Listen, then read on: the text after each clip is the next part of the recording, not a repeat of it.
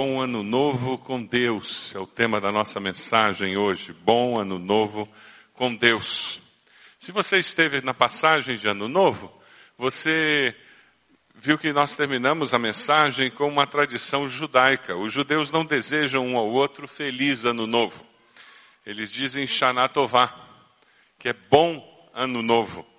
A mensagem do dia 31 foi sobre felicidade e sobre a ilusão que nós temos em nossa sociedade de correr atrás da felicidade.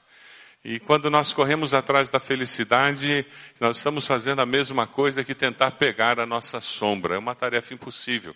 Quem tenta ser feliz nunca será feliz. Felicidade é subproduto de viver uma vida com propósito. É consequência de nós preenchermos o propósito que Deus tem para a nossa vida. Entre no site, veja a mensagem do dia 31 e eu espero que Deus possa abençoar a sua vida com aquela mensagem.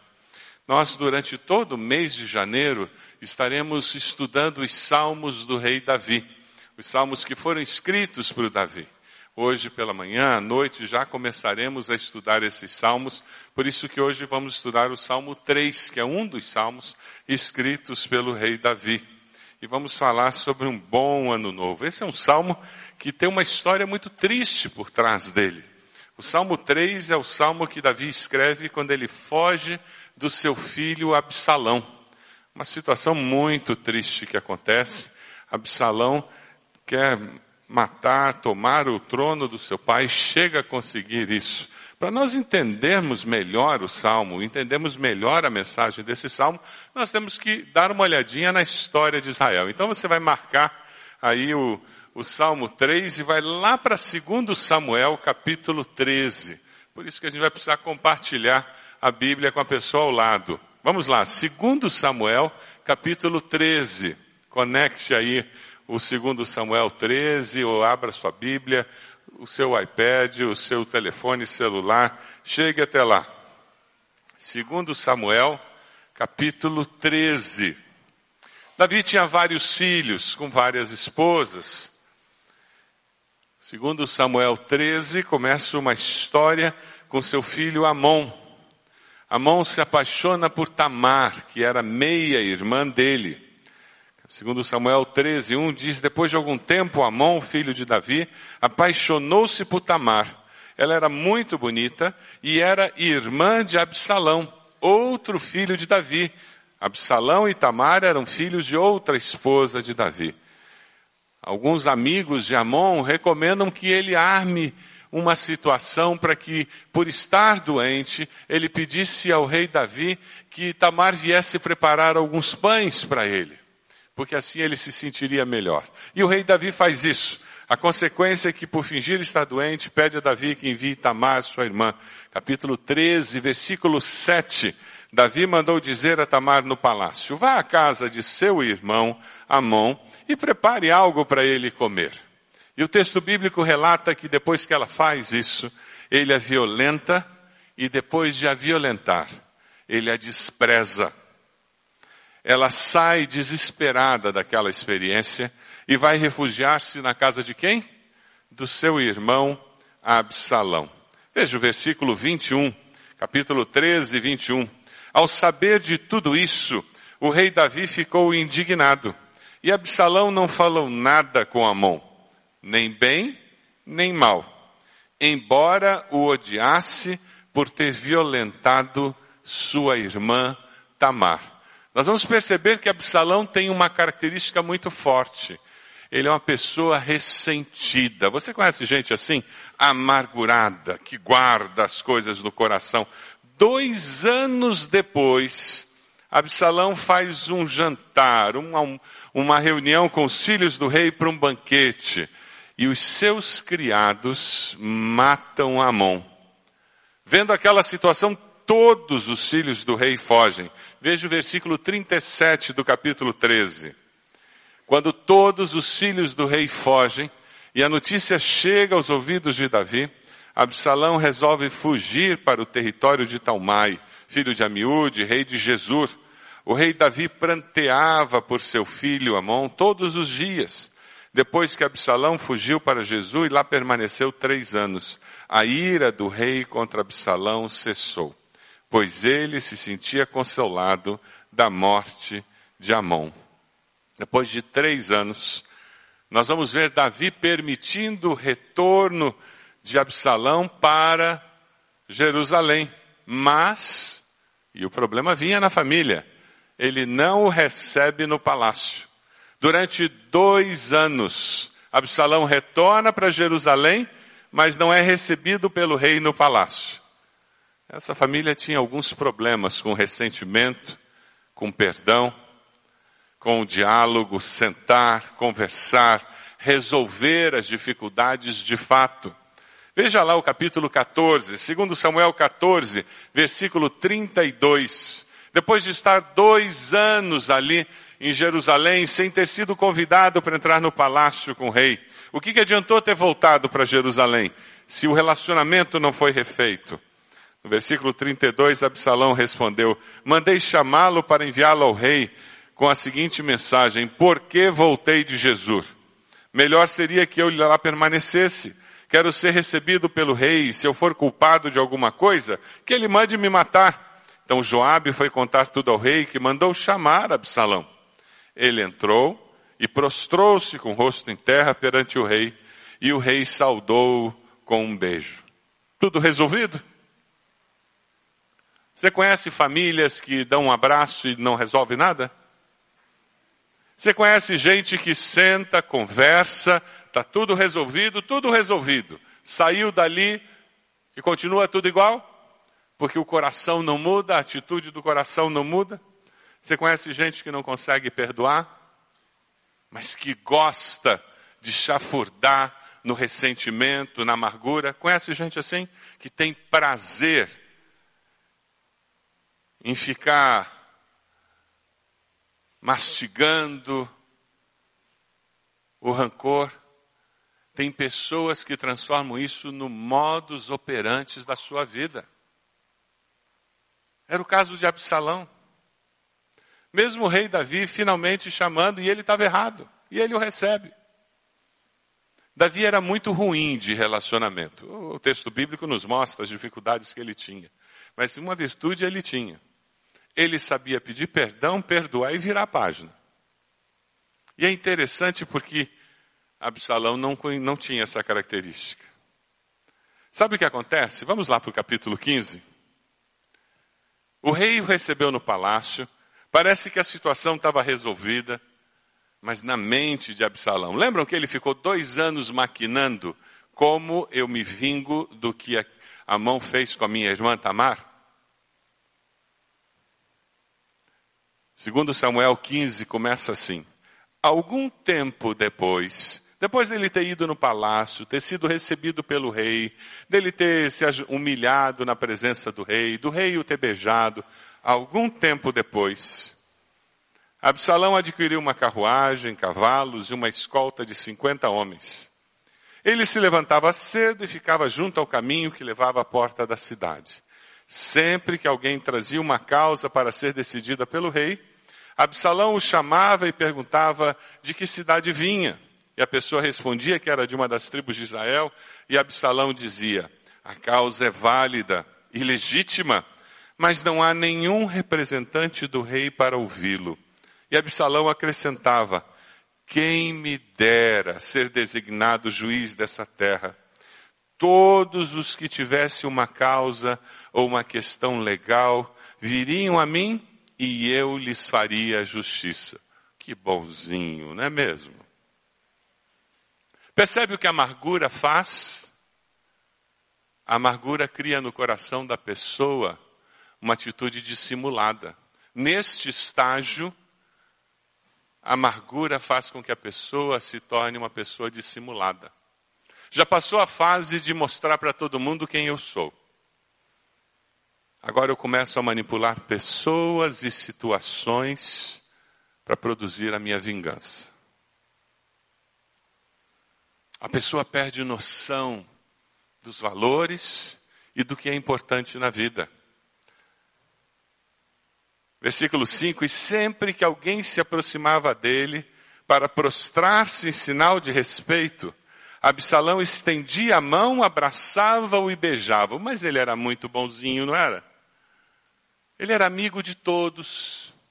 Ele era simpático, querido com todos.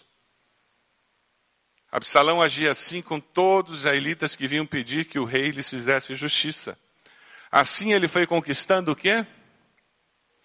A lealdade dos homens de Israel. Ele se importava com os homens de Israel? Ele se importava com a justiça em Israel realmente? Não! Essas pessoas ressentidas são dissimuladas. A pessoa perdeu a realidade. Você encontra isso no ambiente de trabalho, você encontra isso na igreja, você encontra isso na família. São pessoas que precisam de ajuda. São pessoas que chegaram a um ponto de enfermidade emocional e enfermidade espiritual. Versículo 7 diz que ao final de quatro anos, você acredita que ele se deu ao trabalho de maquinar um plano durante quatro anos? Diabólico o que ele faz. E um plano contra o próprio pai. Ao final de quatro anos, Absalão disse ao rei: Deixa-me ir a Hebron para cumprir um voto que fiz ao Senhor. Quando teu servo estava em Jesus, na Síria, fez um voto e ele mente. Se o Senhor me permitir voltar a Jerusalém, prestarei culto a ele em Hebron. A pessoa, quando está com essa enfermidade, não tem mais valores, não existem mais certo e errado. O que existe é como que eu chego no meu objetivo. Vá em paz, disse o rei. Ele foi para Hebron, Absalão enviou secretamente mensageiros a todas as tribos de Israel, dizendo assim que vocês ouvirem o som das trombetas, digam, Absalão é rei em Hebron. Absalão levou duzentos homens de Jerusalém, eles tinham sido convidados, nada sabiam nem suspeitavam do que estava acontecendo. Depois de oferecer sacrifícios, Absalão mandou chamar Aitofel, da cidade de Gilo, conselheiro de Davi. A conspiração ganhou força e cresceu o número dos que seguiam Absalão. Então um mensageiro chegou e disse a Davi, os israelitas estão com Absalão. Em vista disso, Davi disse aos conselheiros que estavam com ele, vamos fugir. Caso contrário, não escaparemos de Absalão. Se não partirmos imediatamente, ele nos alcançará, causará nossa ruína e matará o povo à espada. Os conselheiros do rei lhe responderam, teus servos estão dispostos a fazer tudo o que o rei nosso senhor decidir. E o rei partiu seguido por todos da família. Deixou, porém, dez concubinas tomarem conta do palácio. Versículo 23, todo o povo do lugar chorava em alta voz enquanto o exército passava. O rei atravessou o vale do Cedron e todo o povo foi com ele em direção ao deserto. Versículo 25, então o rei disse a Zadok, leve a arca de Deus de volta para a cidade. Se o Senhor mostrar benevolência a mim, ele me trará de volta e me deixará ver a arca e o lugar onde ela deve permanecer. Mas se ele disser que já não sou do seu agrado, aqui estou, faça ele comigo conforme a sua vontade. É interessante porque Davi tinha consciência de que Deus era soberano em toda a história da sua vida. E ele disse, se chegou a hora de eu sair, então tá bom, eu saio, não tem problema. Que Absalão seja rei. Mas a arca do Senhor permanece. A obra de Deus permanece. Versículo 27. É interessante porque ele não estava querendo entrar numa guerra declarada naquele momento, mas ele é cuidadoso. E do 27 ao 30 ele manda que o sacerdote Zadok retorne para lá e que ele cuide para que as coisas básicas continuem acontecendo. Capítulo 16, nós vamos encontrar uma situação muito interessante. Quando nós estamos passando por dificuldades, quando você encontrar adversários, quando você começar a ser perseguido, prepare-se. Você vai descobrir que algumas pessoas vão usar aquele momento para mostrar as suas garras. E é isso que acontece com Davi. Mal Davi tinha passado, capítulo 16, pelo alto do monte, lá estava à sua espera Ziba, criado de Mefibosete. E ele traz mantimento, ele traz comida para o exército, ele traz todo o apoio necessário para o exército. E, mas aí o rei Davi diz, e onde está Mefibosete? Capítulo 3, que era o, o chefe de Ziba. Mefibosete era neto de, de Saul. Perguntou o rei. Respondeu-lhe Ziba, ele ficou em Jerusalém, pois acredita que os israelitas lhe restituirão o reino do seu avô. Então o rei disse a Ziba, tudo que pertencia a Mefibosete agora é seu. A partir do versículo 5, Chegando o rei Davi a Baurim, um homem do clã da família de Saul chamado Simei, filho de Gera, saiu da cidade proferindo maldições contra ele. Ele atirava pedras em Davi e em todos os conselheiros e começa a xingar Davi de assassino. E é interessante porque surgem pessoas como que do nada, gente que não se manifestava antes, mas aproveita aquela, aquele momento para mostrar quem de fato eles são. Capítulo 18, você vai encontrar uma situação em que Absalão já está instalado no palácio, já se proclama rei, e agora chega a hora em que Davi, com um exército, é atacado pelo exército de Absalão e ele tem que se defender também. Davi passa em revista ao seu exército, nomeia comandantes. A partir do versículo 5, ele ordena a Joabe, Abissai e Etai, por amor a mim, tratem bem o jovem Absalão. E todo o exército ouviu quando o rei deu essa ordem sobre Absalão a cada um. Versículo 8, a batalha espalhou-se por, durante, por toda a região e naquele dia a floresta matou mais que a espada.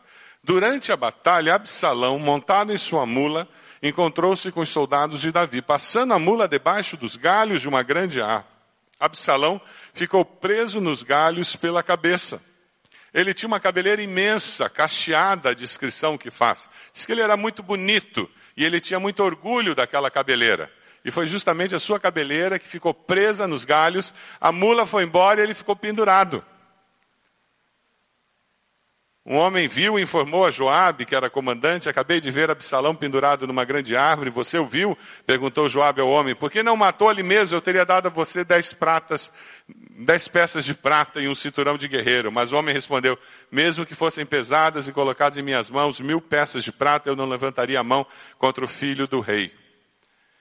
O que acontece é que Joabe disse, versículo 14, não vou perder mais tempo com você, pegou três dados e com eles traspassou o coração de Absalão, quando ele ainda estava vivo na árvore. Dez dos escudeiros de Joabe cercaram Absalão, acabaram de matá-lo. A seguir, Joabe tocou a trombeta para que o exército parasse de perseguir Israel e assim deteve o exército. Os israelitas fugiram para casa. Davi chora a morte do seu filho e depois volta para assumir o trono. O Salmo 3, ele é escrito no momento em que Davi vê o seu filho se autoproclamar rei, vê o seu filho organizar um exército e vir na direção de Jerusalém para tomar posse do reino e ele decide sair para não ter que se confrontar em batalha com seu filho.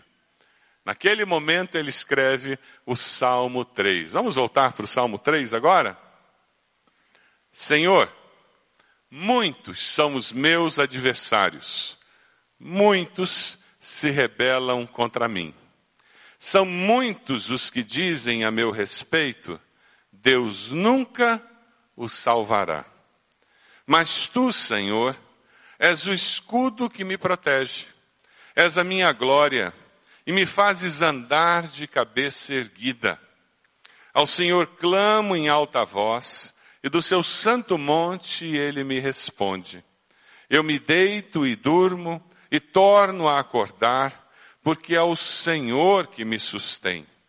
Não me assustam os milhares que me cercam. Levanta-te, Senhor, salva-me, Deus meu. Quebra o queixo de todos os meus inimigos. Arrebenta os dentes dos ímpios. Do Senhor vem o livramento. A tua bênção está sobre todo o teu povo. Agora o salmo tem uma cor diferente, não é verdade?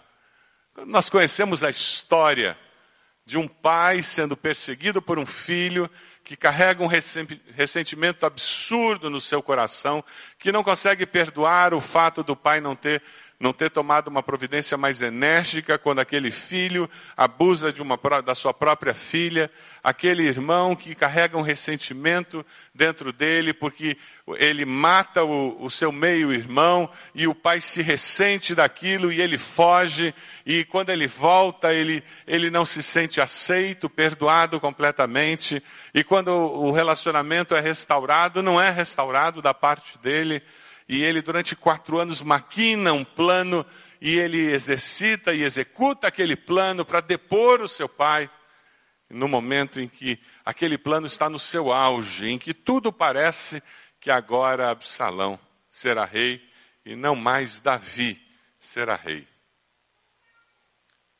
Tentando aplicar ao início de um novo ano, eu diria que uma boa indicação desse salmo para nós é que para nós vivermos um bom ano novo, nós precisamos aprender a viver bem com os nossos adversários, até com os argentinos. Nós temos que aprender a viver bem com os nossos adversários. Porque eles têm a mania de dizer que o problema somos nós. E normalmente pessoas ressentidas, pessoas amarguradas, elas têm essa cosmovisão da vida. Os outros são o problema. E elas sempre chegam de dedo em riste, porque isso é parte da doença emocional delas. Elas partem do princípio que elas são saudáveis, que elas não têm problema. Na linguagem de hoje, o texto é traduzido assim: Ó oh, Senhor Deus, tenho tantos inimigos, são muitos os que se viram contra mim. Não era apenas o filho agora, mas aquele filho tinha levantado líderes contra ele, pessoas religiosas contra ele.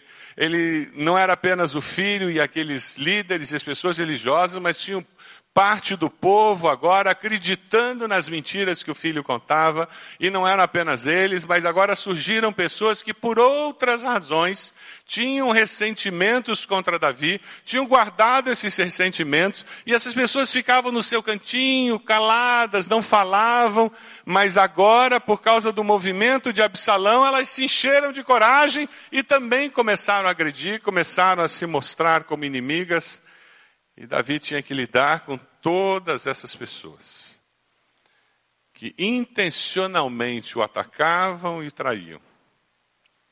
Nesse novo ano, meu querido, minha querida, eu tenho uma notícia para você. Você terá que lidar com pessoas que intencionalmente irão atacá-lo. Pessoas que intencionalmente desejarão fazer mal a você. Lamento informar. Isso faz parte de viver neste mundo onde existe o pecado. Isso faz parte de vivermos neste mundo onde pessoas traem e nos desapontam. E pessoas nos desapontam às vezes sem querer nos desapontar. Isso também faz parte de nos relacionarmos com pessoas que são falhas. E muitas vezes as pessoas nos desapontam com as melhores das intenções. Porque elas também são humanas. É por isso que não existe como nós nos relacionarmos com alguém sem que nós aprendamos a perdoar e a pedir perdão. É impossível nos relacionarmos com alguém sem que nós aprendamos a sentar, a dialogar, a conversar, a acertar os ponteiros. É impossível nós existirmos como seres humanos sem aceitarmos o fato de que muitas vezes pessoas vão nos ferir e serão feridas por nós, mesmo que não seja essa a intenção delas ou a nossa. Quando nós entendemos essa dinâmica da vida humana, e quando nós respeitamos o próximo e amamos ao próximo como a nós mesmos, nós começamos a viver o cristianismo na prática e passamos a amar ao próximo, como Deus nos ensinou. Eu queria sugerir a leitura de dois livros para você que está saindo de férias, para você que não está saindo de férias, dois livros que eu considero básicos na área de relacionamentos interpessoais. As cinco linguagens do perdão, do autor das cinco linguagens do amor. Se você é uma pessoa que tem dificuldade para perdoar, você tem que ler duas vezes. O problema é que normalmente é assim: quem tem facilidade para perdoar, lê o livro. Ah, isso mesmo. E quem tem dificuldade para perdoar, não lê. Estou falando mentira? Quem tem dificuldade para perdoar, não lê. Quem tem dificuldade para perdoar, não lê os versículos bíblicos que ensinam a perdoar. É uma atitude pecaminosa da nossa parte, em que não queremos ouvir de Deus o que nos liberta. O outro livro é Limites Cara a Cara. É um livro básico de relacionamento interpessoal. Como nós precisamos aprender a nos relacionar, respeitando o, o direito que o outro tem de ser e existir, e ter opiniões diferentes da minha. E eu tenho que conviver. Você precisa mudar a sua maneira de viver os seus relacionamentos. Quando nós aprendemos a nos relacionar, nós aprendemos a nos relacionar até com pessoas que se colocam diante de nós como inimigos e adversários. Porque nos relacionarmos com amigos, com irmãos, é fácil. Mas nos relacionarmos com pessoas no trabalho que decidiram que vão nos prejudicar, não é fácil, não. Aquelas pessoas que procuram o tempo todo a chance de puxar o tapete, é só com graça e misericórdia de Deus, para que eu não fique também gastando toda a minha energia tentando puxar o tapete da pessoa. E a Bíblia me ensina que não é desse jeito que eu lido com pessoas. Versículo 2 diz que são muitos os que dizem a meu respeito: Deus nunca Nunca o quê? O salvará.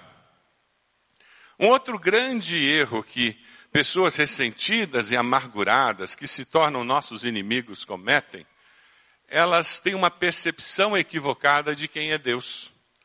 Porque a doença emocional e espiritual impede essas pessoas de terem um relacionamento vivo com Deus. Espiritualmente elas estão mortas. A raiz de amargura mata a vitalidade espiritual.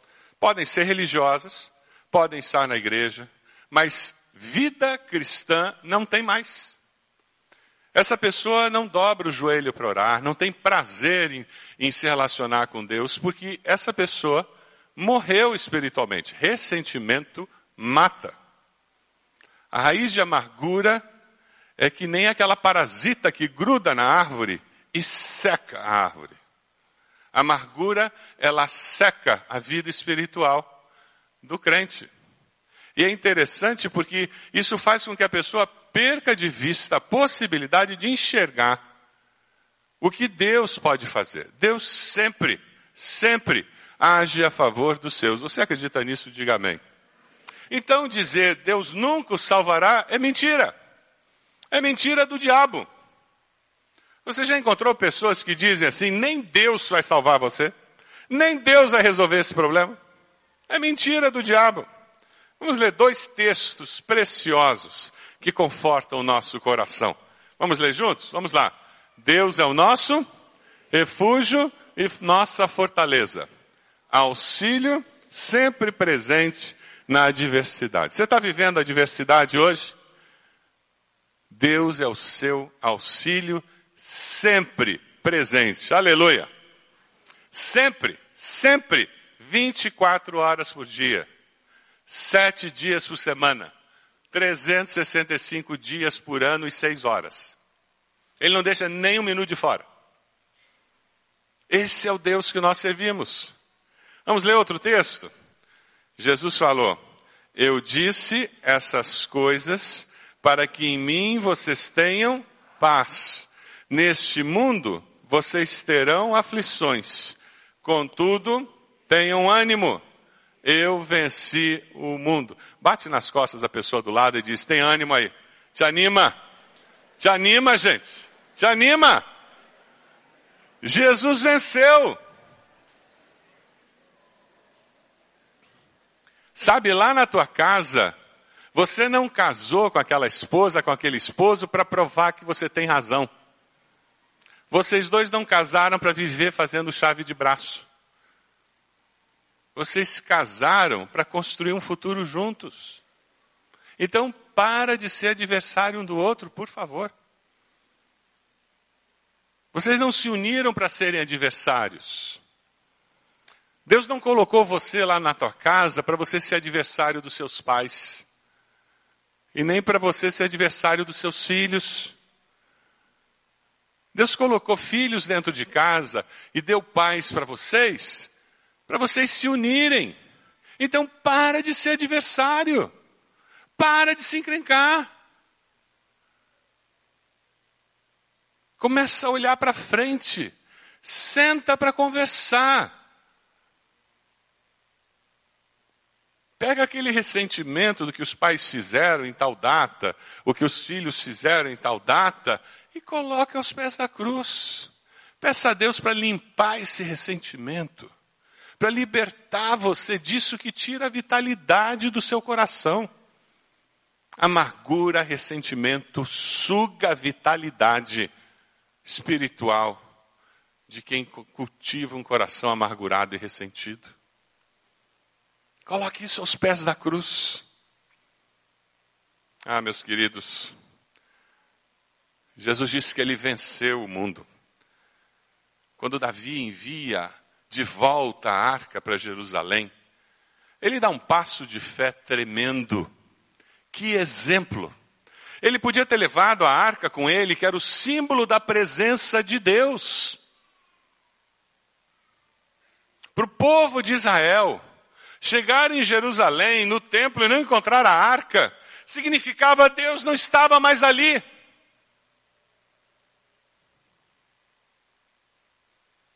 Davi disse: Não.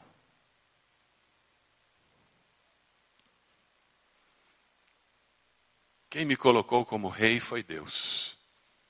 Quem me tira do reinado não é Absalão, será Deus.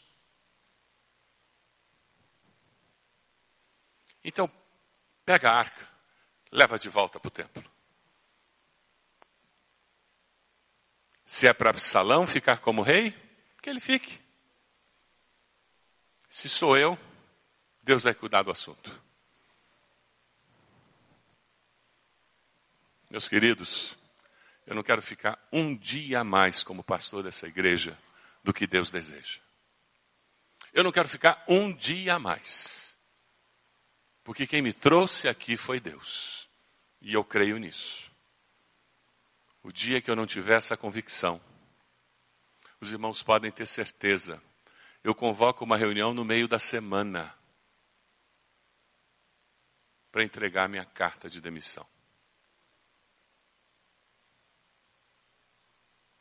Quem colocou seus filhos no seu lar foi Deus. Então sente com eles e converse. Quem deu os pais que você tem foi Deus. Então sente com eles e converse. Eu tenho certeza que quando você casou com seu cônjuge, você dizia que era Deus, não dizia? Então pare com essa história. Sente com ele, sente com ela e converse. Perdoe e peça perdão. Acerte os ponteiros. Sabe aquela limpeza que o pessoal das enchentes lá do Espírito Santo está fazendo? Você vê aquele bando de lama e a dificuldade para limpar a casa? Alguns de nós está precisando fazer essa faxina no coração, para tirar a lama do ressentimento do coração. É isso que esse texto nos leva a pensar. É interessante porque no versículo 7, a gente encontra algo que a psicologia fala. Olha como é que Davi fala sobre o sentimento dele com os inimigos. Ele é meio violento, né? Quebra o queixo e arrebenta os dentes. Os dentistas ficam ficar felizes, né? Implante para todo mundo.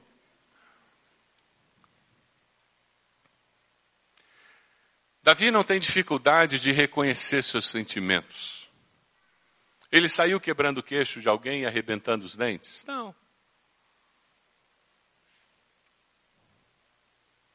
O problema não é ter o sentimento, o problema é o que eu faço com o meu sentimento, quando eu sei que ele não é bom, quando eu sei que ele vai produzir ações pecaminosas, eu levo até a cruz.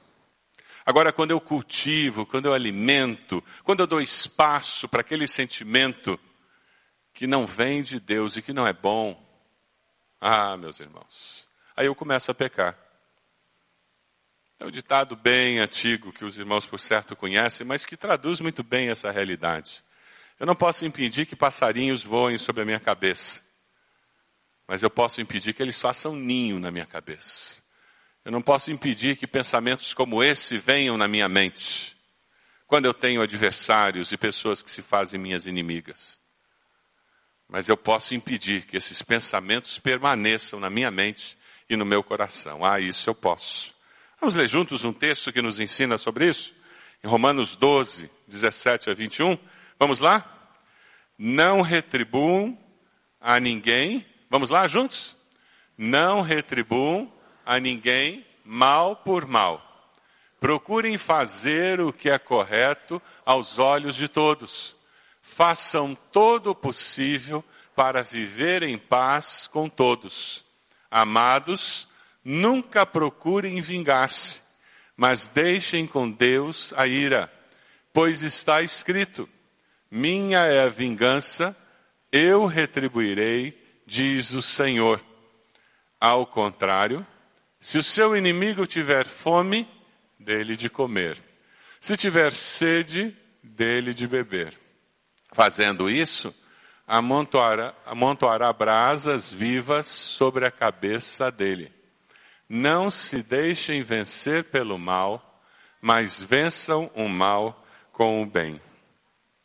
Você pode aprender com Davi a entregar a Deus a vingança? Quem sabe você está aqui hoje e o teu sonho é que uma carreta de 18 rodas passe por cima de alguém. Depois, dê ré e passe de novo. Só para garantir que amassou direitinho. Ter esse pensamento é humano. Cultivar esse pensamento e esse sentimento é pecaminoso. Ter vontade de quebrar a cara de alguém é humano. Cultivar esse pensamento, dar espaço a esse sentimento é pecaminoso. Alimentar isso no meu coração, na minha mente, é pecaminoso. O que nós vemos nesse texto é Davi reconhecendo quem é o seu Deus, para ter a atitude certa para enfrentar os adversários. Bom ano novo, reconhecendo quem é o meu Deus. Veja o versículo 3. Mas tu, Senhor, és o escudo que me protege. Deus que protege. O seu Deus é um Deus que te protege? Você tem essa certeza? Você precisa ser protegido de alguém, de alguma coisa? Tem alguém atacando você? Tem alguém desejando mal a você? Então você precisa dizer: Deus me proteja. Eu preciso me sentir protegido pelo Senhor. Tem algum perigo iminente, alguma situação? E é interessante porque esse Deus me faz andar de cabeça erguida. Não é orgulhoso, não mas é andar com confiança. Eu sei quem tenho crido. Eu sei quem cuida de mim. Eu sei quem me protege. Você anda com segurança? Ou você anda cabisbaixo? Ai, a vida é pesada. Ai, a vida é tão difícil. Os problemas são tantos. Conhece gente assim? Ó vida, ó céus, ó azar. Tem gente que anda cabisbaixo, ombro caído cabeça erguida. O Deus do universo, o Senhor Todo-Poderoso, disse que me protegerá. Veja o versículo 4. Olha que texto precioso. Eu clamo ao Senhor. Se você tivesse um filho como seu adversário, você ia clamar a Deus? Se tivesse um filho odiando você, você clamaria a Deus? Se tivesse um filho, uma filha desejando o seu mal, você clamaria a Deus? Se tivesse um filho, uma filha falando calúnias a seu respeito, você clamaria a Deus? Você oraria a Deus? Eu acho que sim. Ao Senhor eu clamo, mas o Deus de Davi era o Deus que respondia orações. Quantas experiências ele já tinha tido no passado de orar e Deus responder, não é mesmo? Ele tinha uma história com Deus. Algo que faltava a Absalão. Absalão não tinha uma história com Deus. Não tinha uma caminhada com Deus. Você tem uma história de caminhada com Deus? que ajuda você a lidar com situações de crise na sua vida de uma forma positiva, saudável. Deus responde às suas orações. Você tem respostas de oração que você consegue se lembrar? Especificamente? Você consegue? Momentos da sua vida em que Deus respondeu orações? O versículo 5 é o versículo de quem tem insônia. Você tem insônia? Então decore esse versículo. Vamos dizer juntos? Eu me deito e durmo, e torno a acordar. Por quê?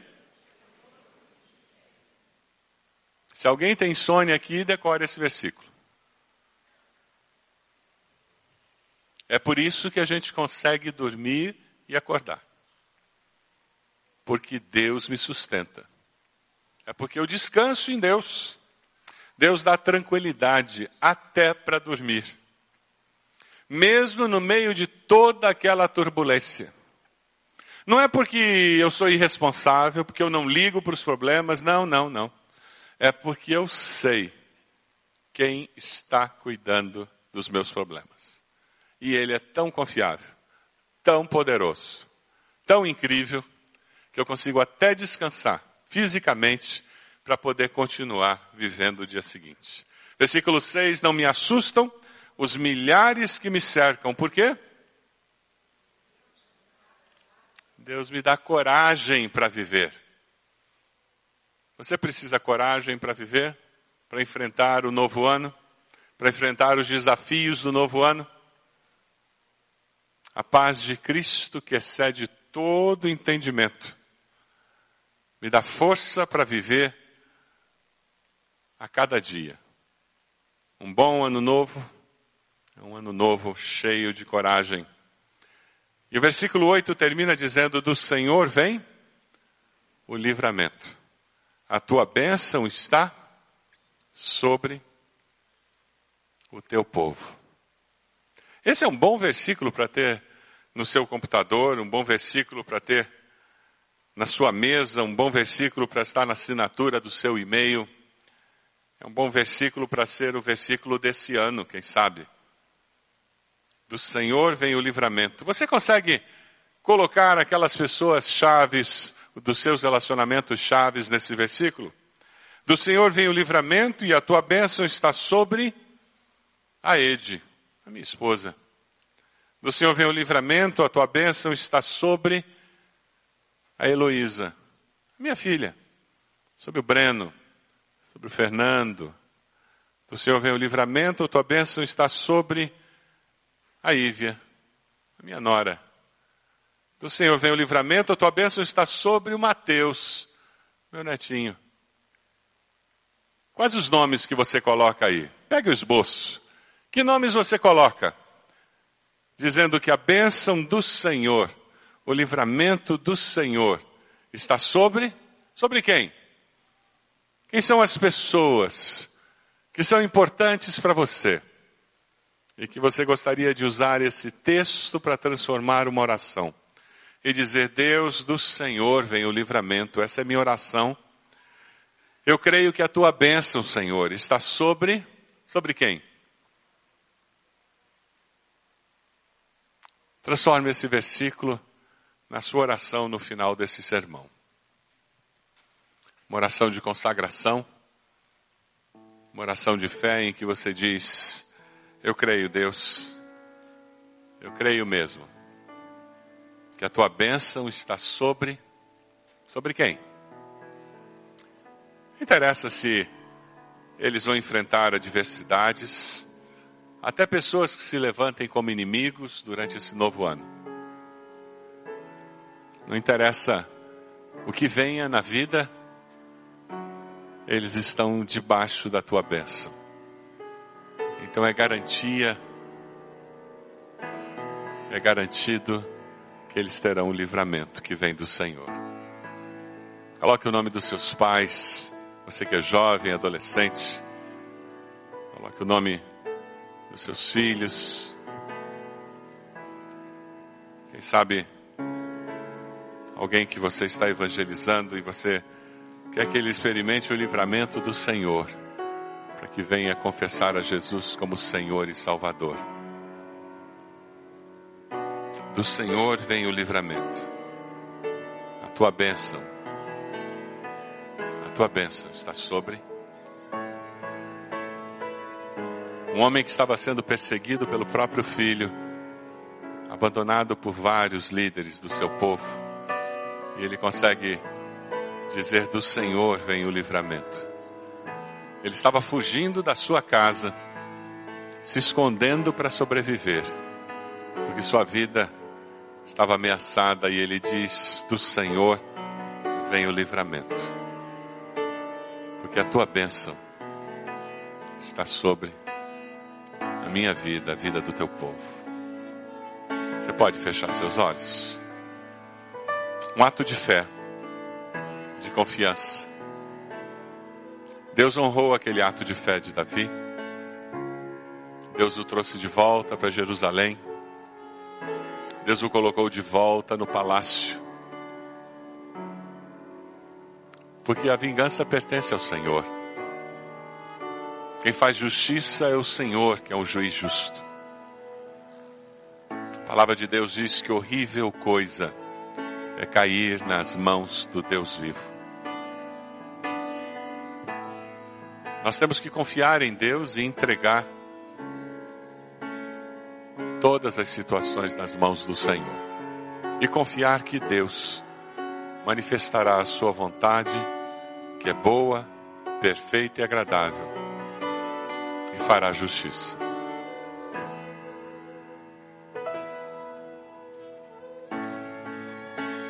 Quem sabe você tem uma causa que precisa ser colocada diante de Deus. E hoje você precisa abrir mão de, dos seus direitos e dizer: Deus, eu quero que o Senhor faça justiça. A partir de hoje eu vou esperar a resposta certa que vem do Senhor. Quem sabe a decisão que você faz hoje é dizer: Deus, tira esse ressentimento, essa amargura do meu coração. Eu preciso perdoar essa pessoa. Ou quem sabe eu preciso pedir perdão para restaurar esse relacionamento. Quem sabe como Absalão você até já tentou fazer isso, mas hoje você consegue perceber que continua no teu coração ressentimento. E Deus precisa tratar isso.